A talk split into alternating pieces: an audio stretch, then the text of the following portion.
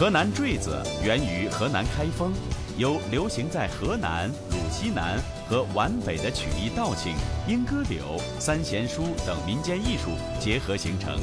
因主要伴奏乐器为坠胡，且用河南语音演唱，故得名河南坠子。距今已有近两百年的历史。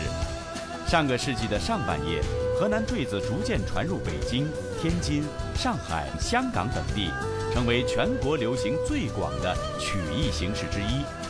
二零零六年，河南坠子经国务院批准，列入第一批国家级非物质文化遗产名录。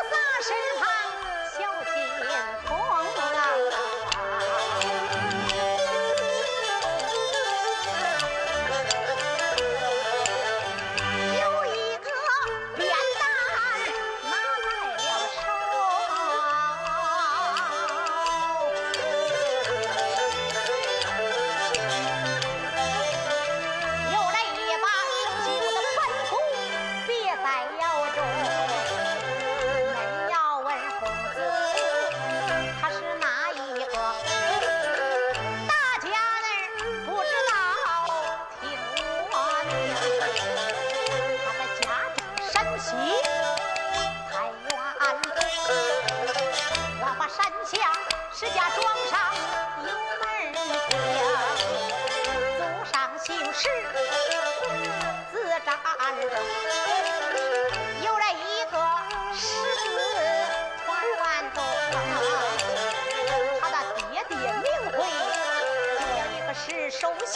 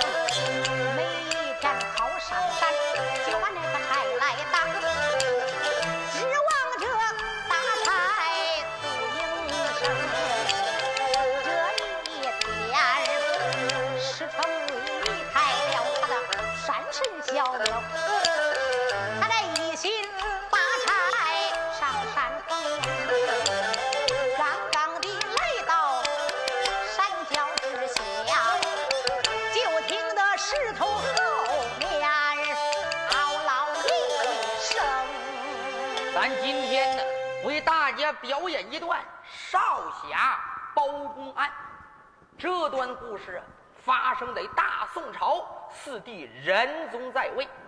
咱们不说经里，单说境外，在山西太原府有一座万花山。万花山下走过了一位打柴的樵夫，这个人呢，名叫石成瑞。石成瑞来到高山之上。打了两捆柴火，用扁担挑着，刚要下山，就在这个时候，就听石头背后，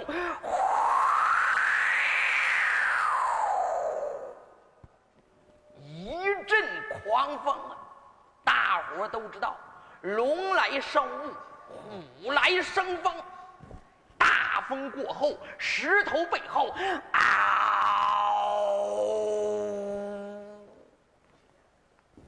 窜出一只斑斓猛虎，这只猛虎啊头似篓子大，眼似夜明珠，毛有一扎长，尾巴杆正粗，四肢不带蹄，牙比钢筋粗，张开血盆口，翻身向前扑啊！石成瑞一看，救命啊！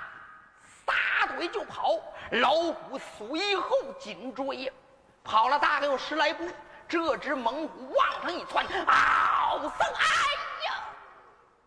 石成瑞被猛虎扑倒在地，眼睁睁石成瑞命在旦夕。就在这个时候，就听到半山腰上有人说了话，说了一声：“吃人的禽兽，你给我住口！”啪！打过来一支袖箭，这支袖箭不偏不扭，刚好打在老虎眼睛里边，把这老虎疼的啊！住口！噌噌，半山腰纵身跳下两个大姑娘。这两个姑娘啊，大一点的穿了一身大红，年纪就在十八九岁；小一点的，就是十六七岁，穿了一身粉红。老虎一看，可气坏了。你敢打我，我先吃了您！老虎这才前爪一抬，后爪一蹬，嗷！丧！这姑娘一看老虎冲着自己扑了过来，这才把身一纵，嗖，身子起在了半悬空中。老虎一看这往哪儿去了？这找不到了。老虎正在发愣时机，姑娘身子往下就落，两条腿这才砰骑在了老虎背上，一伸手啪。把老虎头上的毛就抓了一把，另一只手拳头攥得紧紧绷绷，照定老虎的耳朵根说的是吃人的禽兽，你给我招！啪！去你的吧！啪！老虎被打得脑浆迸裂，绝气身亡。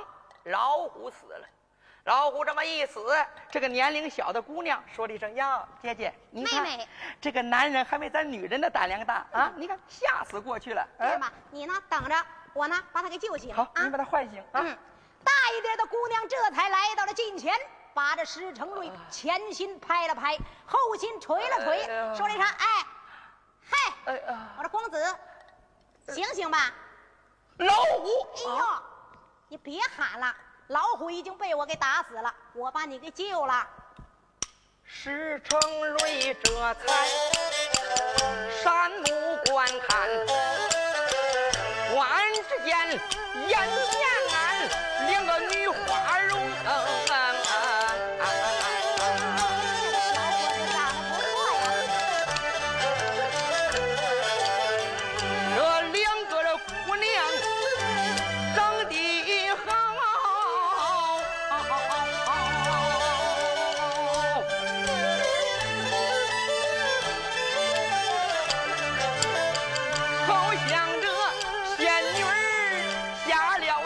是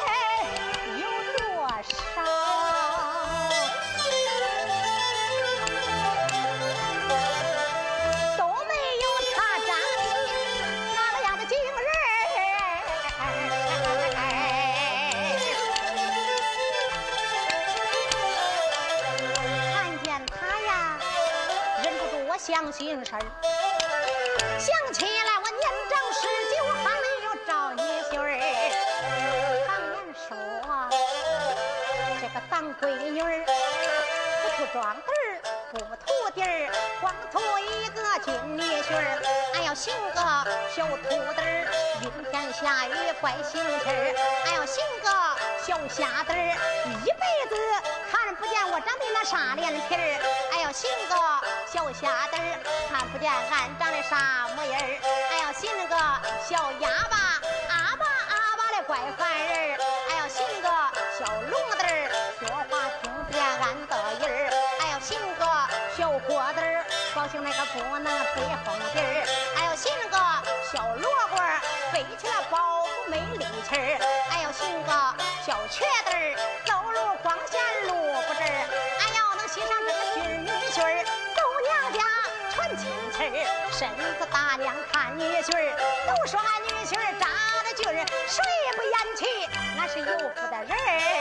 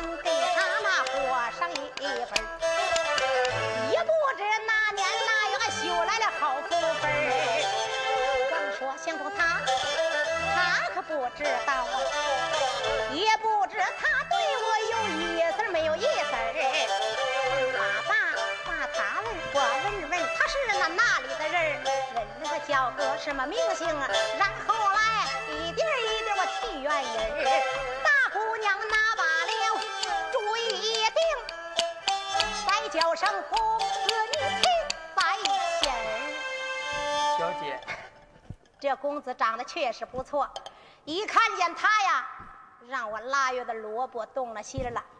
我得问问他家住是哪个村的？哎，我说公子，呃，你家住是哪里的呀？家住山西太原府万华山下石家庄的。我爹叫石守信，我妈姓田，我叫石成瑞。石成瑞。因为家里边穷，我就在山神庙存身，指望上山打柴。今天碰见猛虎，多谢小姐救命之恩。哎呀，小姐谢，什么谢呢？呃，你叫什么名字？把你名姓说出来，我过以后登门叩谢小姐大恩大德。呀，这个人还怪懂礼貌呢。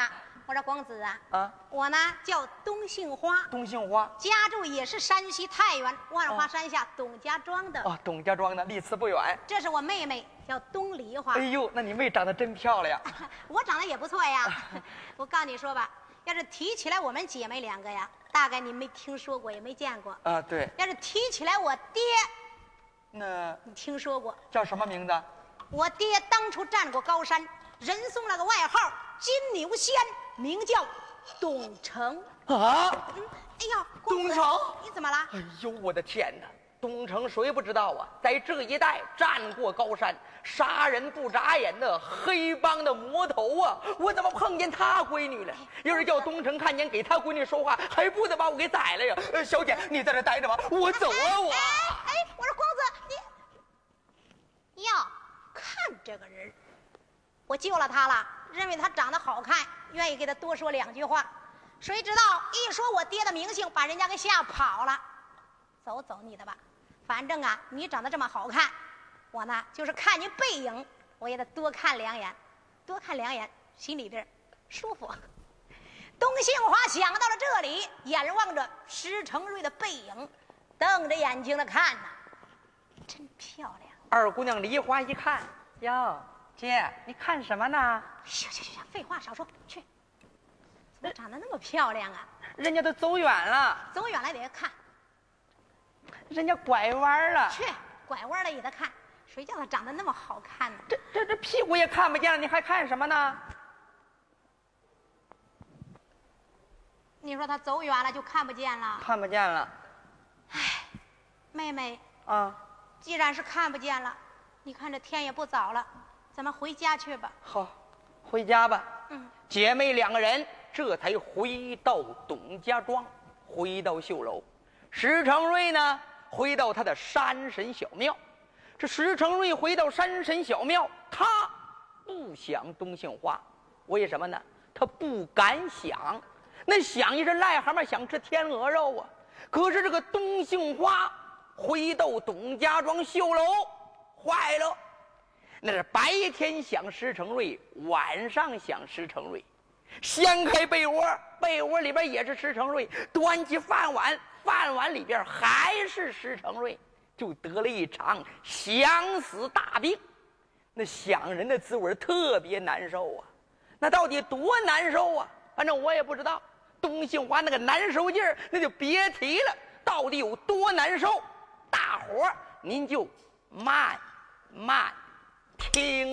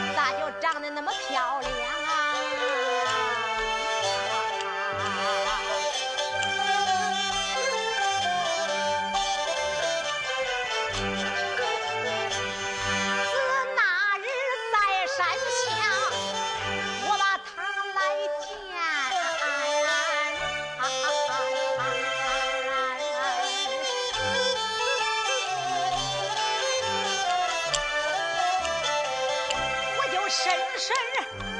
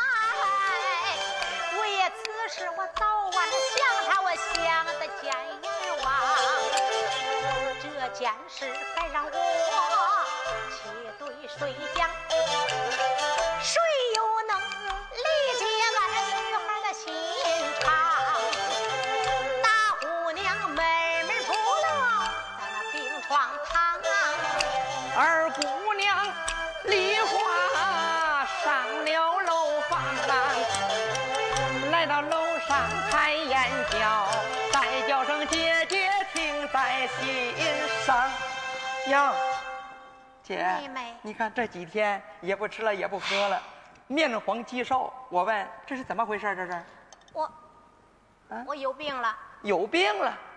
我明白你得的什么病。啊？你明白我得的什么病？对，你知道什么呀？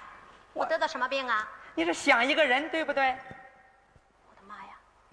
他怎么猜出来了？哎，妹妹，啊，你说我在想一个人，那算你猜对了一半儿那你说我在想什么人呢？你相中人家石成瑞了，对不对？妹妹，啊，你要是不提石成瑞呀、我还好受一点你一提他，我就更想他了。哟，我说姐姐，你就别哭了。您呢，要相中石成瑞，你就给人家拜堂成亲去呗。呀，傻妹妹，咱家里这么有钱，石成瑞，你没听说呀？他靠打柴为生，在那山神庙里边住着呢。他有那么穷，给咱门不当户不对，相中他就能嫁给他呀哎。再说了，咱爹是个老财迷，他的闺女要是出嫁呀，必须给人家要一万两彩礼呢。谁拿得起那么多钱呢？哟我，都姐姐这么，大了，都让他给你要是想给石成瑞过，只有一个字就能解决问题。一个字，对，那什么字啊？这个快说，这个字特别流行，还特别时髦。还赶时代？跑，什么？现在这个社会大姑娘都兴跑啊跑？啊！不行不行不行！怎么说，我也是大家闺秀，千金小姐，那要是跟人家跑了，这算什么呀？哟，姐，我告诉您说啊，咱爹要一万两银子的彩礼，咱那也嫁不出去。你要是不跑，我可跑了啊！哎呦，我说妹妹，那说了半天，你也相中他了呀？那当然，好男人谁相不中啊？哎呦，我说妹妹，那那你的意思，要是跑，嗯能跑得了啊？能跑得了。那那要是咱爹知道了，那怎么办呢？爹知道之后，嗯到那个时候再说呀。跑了之后跟人家石成瑞过，过上一年半载的，儿子往下一生，抱着孩子认老爷来了，咱爹不愿意，他也不行啊。哎，这个办法不错呀。要是跟人家跑了过了，生了孩子以后再来认亲，就是看在孩子的面子之上，爹也得把我认了呀。对呀，那好吧，妹妹，嗯你说跑，咱们就跑。对，你要是不出这个主意呀，我这一身大病，床我都起不来。听你这么一出这个主意，我身上病感觉着都好了。好了，哎，今天晚上咱就跑。今天晚上就跑。对好，姐妹两个人这才赶了个集，上了个会，把这吃的、喝的、使的、用的都买全了，包了两个大包袱。准备跑呢。然后夜间十二点，别人都睡了，嗯姐妹两个人开开绣楼门，掂着两个大包袱。没有人了，小心点。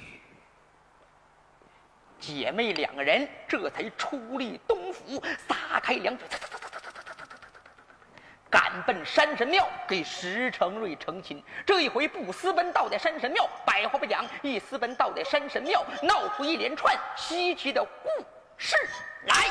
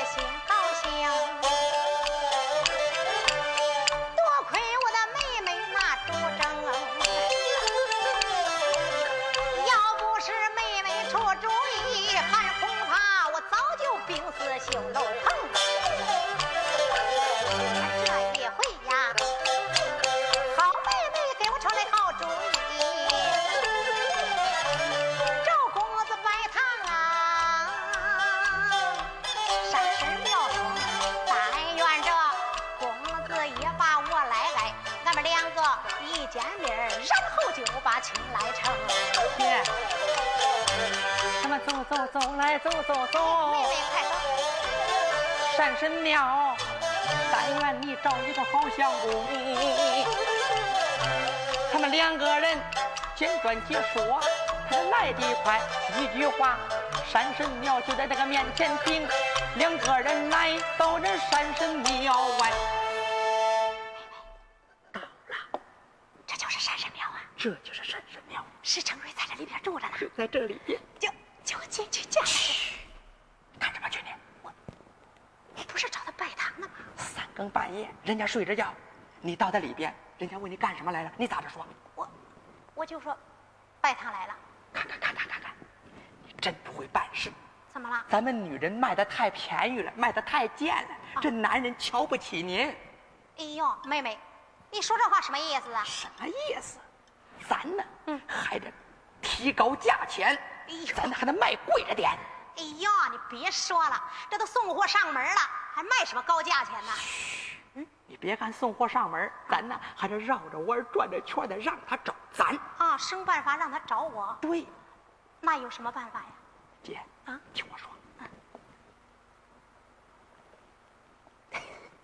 就你会出那馊主意。哎，嗯姐，咱就这么办了啊！我先回到东府，咱爹妈近前，我替你瞒着。咱爹问你干什么去了，我就说呀，你到高山找你恩师去了。你呢，给人家抓紧成亲，抓紧生孩子啊！哎呀，这生孩子不是抓紧的事儿啊！哎，得了，嗯，走吧啊！哎，走吧。走走走走走走走。二姑娘梨花回到董府，咱们暂且不说。话说东杏花一看自己妹妹已经走了，心中暗想：妹妹对我说了，虽然说是找石成瑞来了，但是也不能亲自进了人家房间，就说我是找你给你拜堂来了，这样显得自己太贱了，说不定人家还看不起呢。对我呢，暂时找个地方藏起来，等一会儿石成瑞要是起了床了，我生办法进到他家，找个机会把这件事给他说。东杏花想到了这里，这才掂起来两个大包袱，慢步走走走走走走走，进了一片小树林里边，瞪眼观看着山石。一句话，五打五更，天气明亮。石成瑞呢，起了床，穿上自己的破衣服，找了自己破扁担、破斧头，啊，又该上山打柴走了。哎，穷人就是干一天吃一天呢。石成瑞这才上山打柴，咱们暂且不说。东杏花可是看着呢呀，你总算起来了，不用说呀，又上山打柴走了。你走你的吧，今儿个我背着你不知道，偷偷的进进你的家，我看看你家里边到底过得怎么样，穷穷成什么样子。东兴华想到了这里，这才慢步腾腾腾进了山神庙，然后把那庙门这么一推，往里边探头一看，呀。我的妈呀！这个施成瑞家里边过得还真穷啊！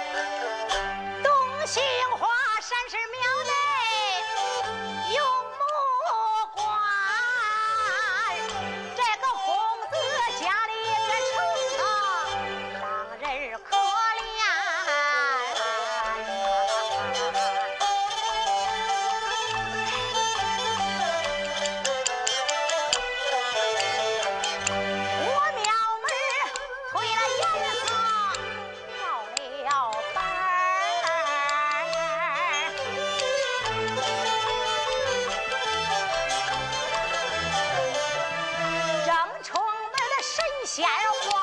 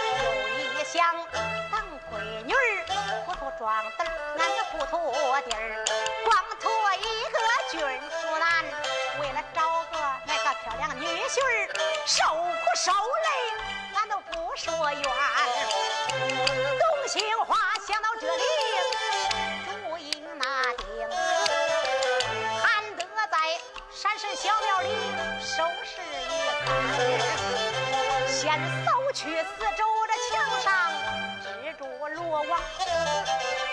可惜你把墙角来。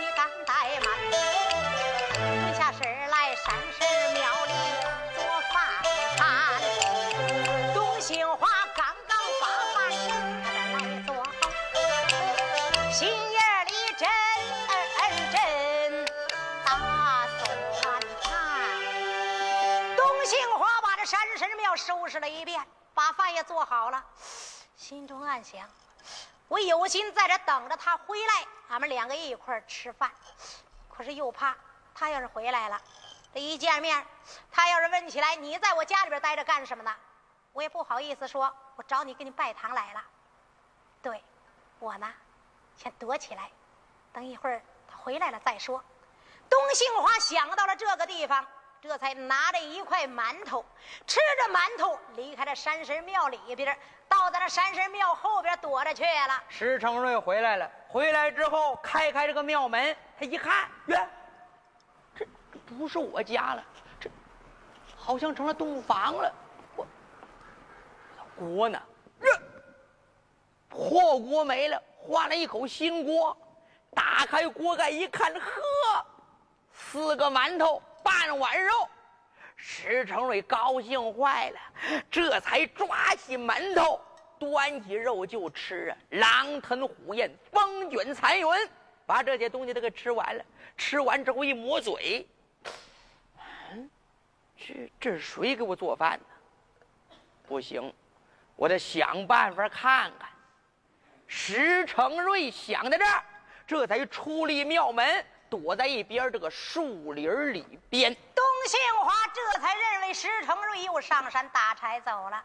心中暗想：你这个人真是没心没肺呀！吃饱了肚子就走了，也不想想谁给你做的饭呢？别管怎么说，你吃饱了我也放心了。我呢，还到你家里边待着去吧。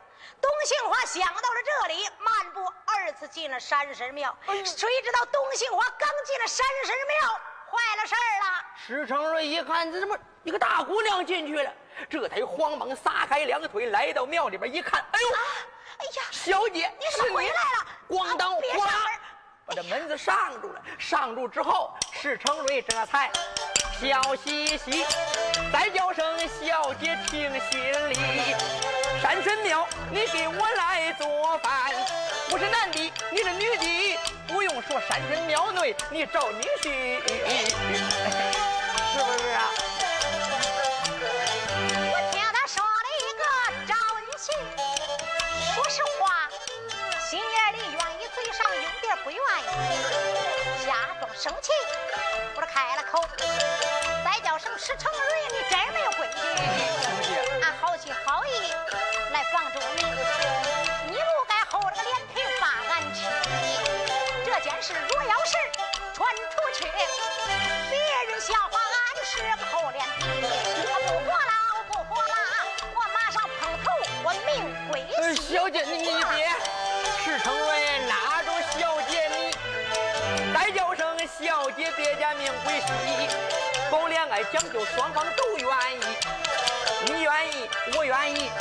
才能成夫妻。你不愿意，我不愿意，来来来，开开庙门，放你出去。啊我不能开了来了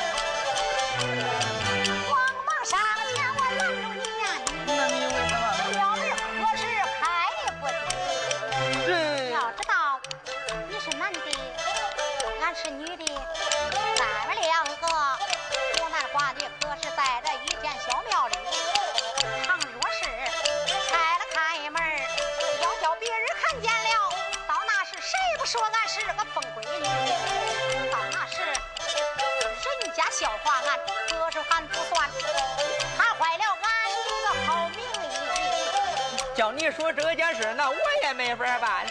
成亲你不应，呃，出去你不愿意。叫你说这件事儿，咱该咋地？叫你说这事该咋地？叫我说，咱来个一世的压白头。啊，你你什么意思啊？来吧，石成瑞就这样跟着董杏花是拜堂成亲，两个人呢夫妻恩爱，夫唱妇随。从此之后啊，石成瑞也不用上山打柴了。哎，这吃的、喝的、使的、用的，都是二姑娘梨花打她娘家里边给偷着送。这东杏花呢，白天教石成瑞是读书写字，夜间教石成瑞是扎枪练武。这石成瑞呀，天资聪明啊，人家那写过去这一个字，第二遍不用学，这一套全书练过去，人家过目不忘。简短截说，小两口过了一年半的时间，石成瑞这文才达到炉火纯青、当风造极的地步啊！那是出口成章，闭口成词，题为能写梅花篆字。这武功啊，到什么都会两下子，不怎么精通。这一天，东兴娃一使劲，哇，要给石成瑞生了个白胖大小子。好家伙，这小子可漂亮了，粗骨头胖骨头，腚蛋疙瘩大腿根，两条大腿一板粗啊！石成瑞抱着孩子乐得东南西北摸不清了，这才说了一声“孩子”。哎呦，我没想到我这一辈子光棍还能生孩子，孩子呀，叫你爸亲我说相公贤妻，你看你那个高兴劲这。有了儿子了，我能不高兴啊？啊哎！呀，我说你也别高兴了啊！啊既然有了儿子了，你都当了爹了，那赶快给这孩子起个名字吧。对对对，咱应该起个名字。嗯，这起什么名字呢？那当然是捡着好听的起了。对，眼看到八月中秋节了，嗯我给这孩子起个名儿，叫什么呢？围绕着中秋节叫。八八月十五，月儿圆，嗯家家户户得团圆。嗯，团圆的日子对。，但愿咱们全家团团圆圆，圆圆满满，永不分离。咱儿子嗯就叫石元。您看如何？叫石原，对，叫石原。这个名字不错，那就叫石原吧。我儿子叫石原喽。一句话呀，小两口给孩子起了名姓，石原长到六个多月。这几天不知道怎么回事二姑娘梨花也不送米了，也不送面了，眼看全家没事吃了。石成一看，嫌弃相公，你看二妹这几天也不知出什么事儿了，也不送米了，也不送面了。咱们全家眼看断了队儿，叫我看这样吧，咱不能老叫人家送我呀，继续重操旧业。我呢上山打些柴火，买点柴米也好度日。好，相公。那，那你到山上去，你早点回来啊。那你今天好好照顾孩子啊。嗯。呃，那我走了啊。走吧。咱们一会儿见啊。哎。石成瑞上山打柴走了。石成瑞这才上山打柴走了。东兴华抱着儿子就在这山神庙里边，谁知道啊？这孩子也没灾没病的，他就是光哭光闹。东兴华这才抱着孩子左搂右哄，叫他孩子，你可别哭了，别闹了。你爹也没在家，你光哭我也没有办法。走，我抱你山神庙外，咱们去亮风去。